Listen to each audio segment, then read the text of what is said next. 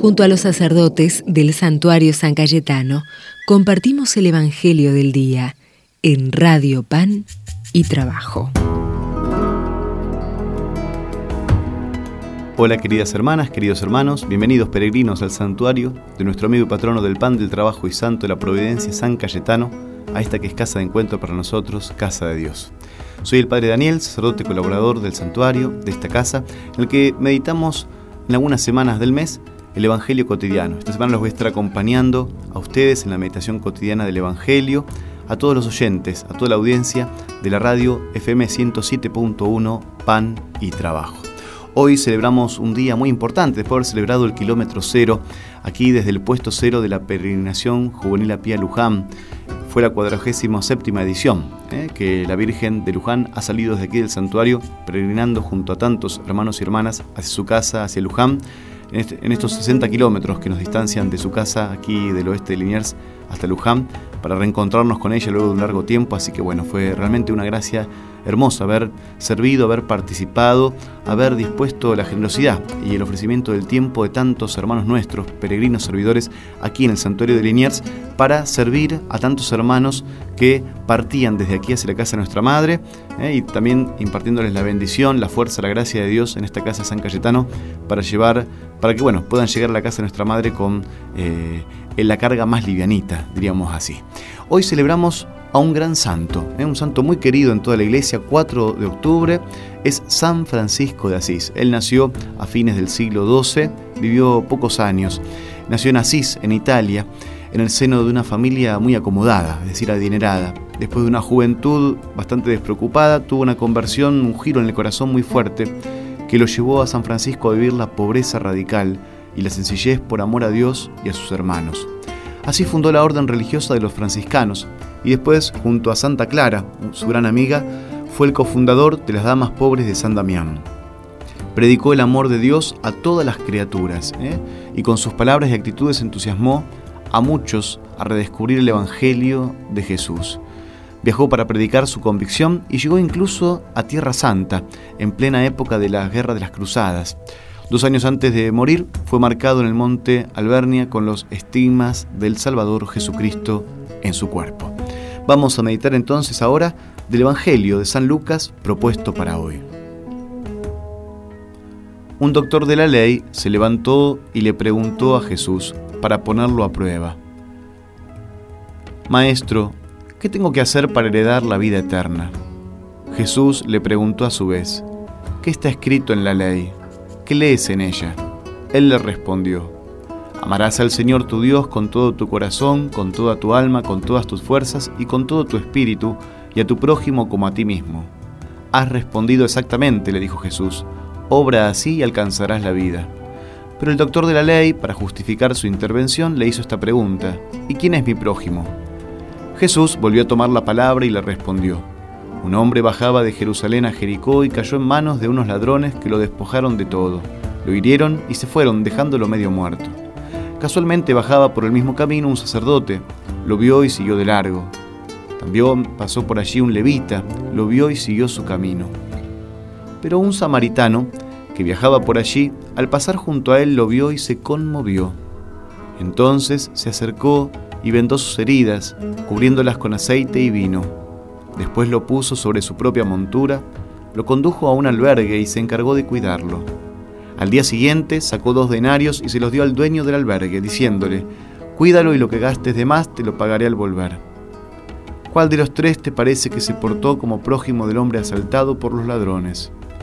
El que tuvo compasión de él, le respondió el doctor. Y Jesús le dijo, Ve y procede tú de la misma manera. Palabra del Señor. Un doctor de la ley preguntó a Jesús qué debía hacer para alcanzar la vida eterna. En realidad no era una pregunta sincera, ya que los doctores de la ley y los fariseos solo hacían preguntas para descubrir a Jesús en algún error y para poder acusarlo de algo ante la multitud. Por eso Jesús le devuelve la pregunta a este doctor. Este hombre sabía bien cuál era la respuesta porque había estudiado la palabra de Dios y las tradiciones judías. No ignoraba que todo se resume en el amor a Dios y al prójimo.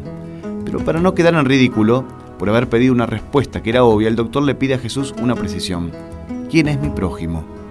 Lo que estaba preguntando era si había que considerar prójimo cualquiera o solo los miembros del pueblo judío.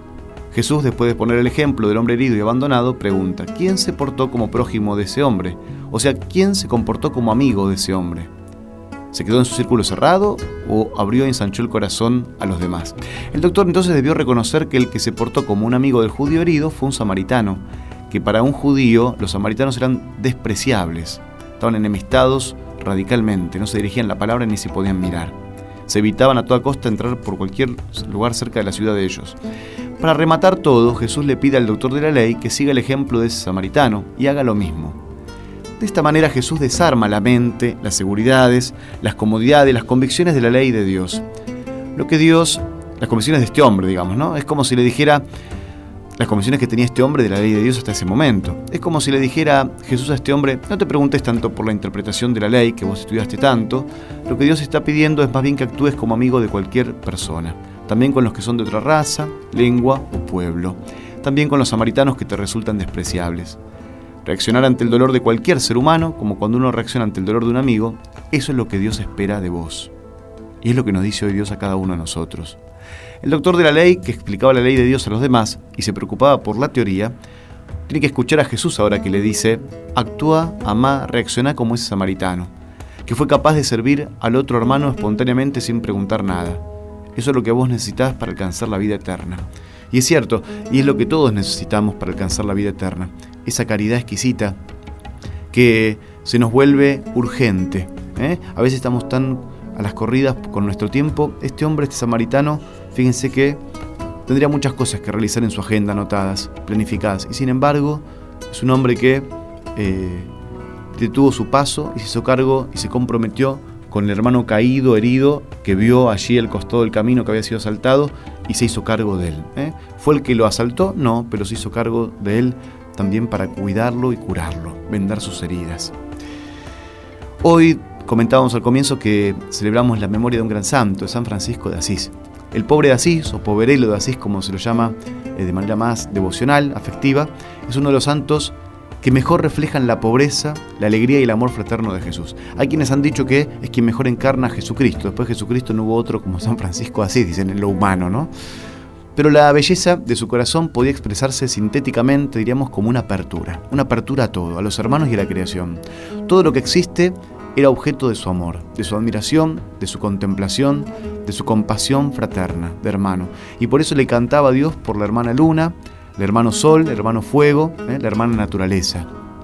Su corazón pacificado no se resistía ni se llenaba de tensiones ante las contrariedades de la vida o de la naturaleza pero reaccionaba con un espíritu de feliz aceptación que lo convertía en un modelo de permanente alegría. Es decir, no se evadía de los problemas de, la vida cotidiana que a él le acontecía, ahí que le pasaban. No, no, no, no era un místico que estaba alienado y en trance, desentendido de los problemas de, de su contexto, del entorno. No, para nada, al contrario. Pero tenía una felicidad muy honda, una paz muy honda que hacían que él aceptara esa realidad tal cual se daba y confiaba en Dios eh, esa situación y lo vivía de manera alegre. Su mirada de amor cautivaba y exhortaba a vivir de otra manera, o sea, molestaba a los poderosos de su época. Por eso tuvo tantos discípulos a los cuales entusiasmó y radió esa fuerza, ese amor, esa alegría, entusiasmo a tantos de su época. No necesitaba insistir ni presionar a los demás para obtener una respuesta generosa. Servía con sencillez el banquete del Evangelio que atrae por sí mismo, por su propia belleza. Francisco salía permanentemente de sí mismo para adorar, reconocer la belleza de las cosas, para servir con humildad a quien lo necesitaba, para perdonar a quien lo ofendía. Fíjense que es como el buen samaritano. ¿eh? Aún al que no le hizo daño se hace cargo de esa persona. Lo pone sobre su propia montura, lo lleva a un albergue y lo cuida, lo cura. Y dice que lo cure el dueño del albergue porque va a volver a, reintegrar el dinero eh, haciéndose cargo de todo lo que gaste de más al volver. Su pequeña existencia, por estar completamente apoyada en el altísimo y buen Señor, como llamaba San Francisco, era una inestimable combinación de ternura y de fuerza. Siendo adolescente, era feliz y soñador, dispuesto a embarcarse en cualquier sueño noble y grande. Quiso ser caballero, pero en la primera batalla cayó prisionero. En otra campaña tuvo un sueño que lo llevó a regresar a Asís. Jesús lo quería todo para él. En el año 1206, principios del siglo XIII, entró a una pequeña iglesia en ruinas y mirando el crucifijo entendió que tenía la misión de levantarla de nuevo. El sueño profético en realidad anunciaba una misión mucho más importante que después descubriría, devolverle a la iglesia cristiana la luz del Evangelio, la sal del amor, la alegría del testimonio de la vida completa y feliz entregada a Dios y a los hermanos. Así fue que descubrió su vocación de anunciar el Evangelio con su mensaje de conversión, amor y paz. Lo dejó todo para cumplir esta misión junto con un grupo de compañeros. Su mensaje y la belleza de su testimonio provocó conversión y reconciliación fraterna por donde pasaba. El beso que dio a un leproso refleja su capacidad de mirar a los demás con la mirada de Jesús, de Dios. Fue al oriente a predicar a los maometanos con el sueño de morir mártir, pero su predicación fue escuchada con respeto.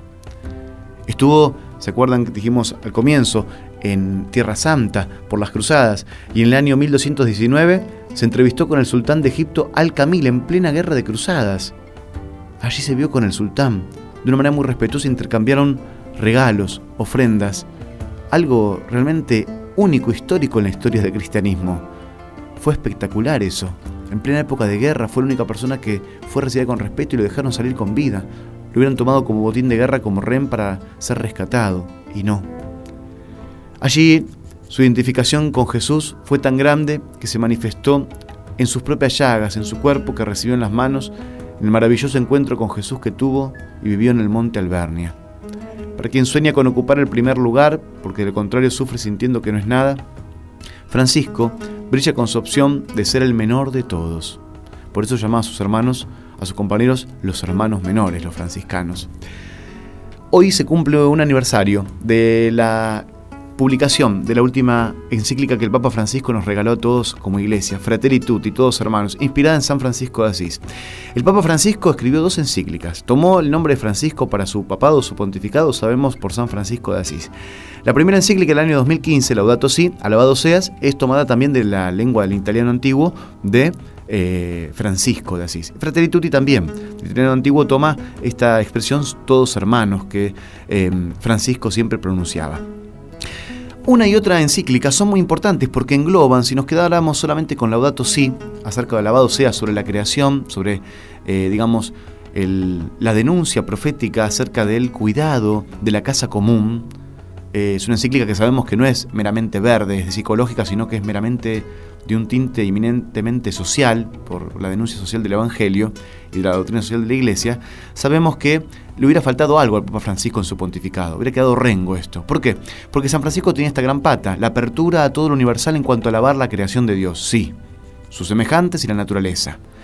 Pero este aquí que faltaba algo, la fraternidad universal. Es otra característica muy distintiva y específica y particular y única, diríamos, de San Francisco Asís, que lo ha subrayado tanto. También Carlos de Foucault, hace un siglo y medio, pero y hace un siglo también, pero sobre todo San Francisco de Asís. Y así es como el Papa Francisco nos regaló esta segunda encíclica, que ahora sí viene a completar la obra, la vida y la mística en la espiritualidad de San Francisco de Asís para su propio papado y para regalarnos, ayornándolo, es decir, adaptándolo en el hoy de la Iglesia, en esta pospandemia, una encíclica verdaderamente social, donde nos invita a ser hermanos a todos, construyendo la paz, la cultura del encuentro. Pidámosle a San Francisco en este día, en su fiesta, por todos los hermanos capuchinos, hermanos menores, los conventuales, las hermanas clarisas, por toda su familia eh, de fraternidad, de hermanos, congregacional, pero también pidamos por toda la humanidad y por Papa Francisco, quien tomó su nombre, para que él ayude a interceder para que Dios guíe la iglesia y le ayude a hacer un signo de esperanza en medio del mundo para tender puentes de encuentro, de paz, de alegría, y, también eh, construyendo, edificando el bien común con más justicia y más equidad universal en medio de un mundo tan dividido y tan apenado en medio de esta pandemia. Hermanos, hermanas, nos vamos a despedir hasta mañana, por supuesto antes con la bendición. El Señor esté con ustedes.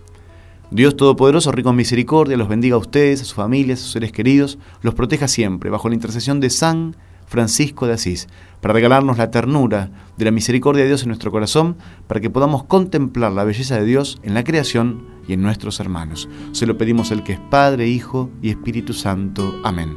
Hasta mañana, hermanas y hermanos. Torrentes de vida, haz brotar en mí, mi tierra sedienta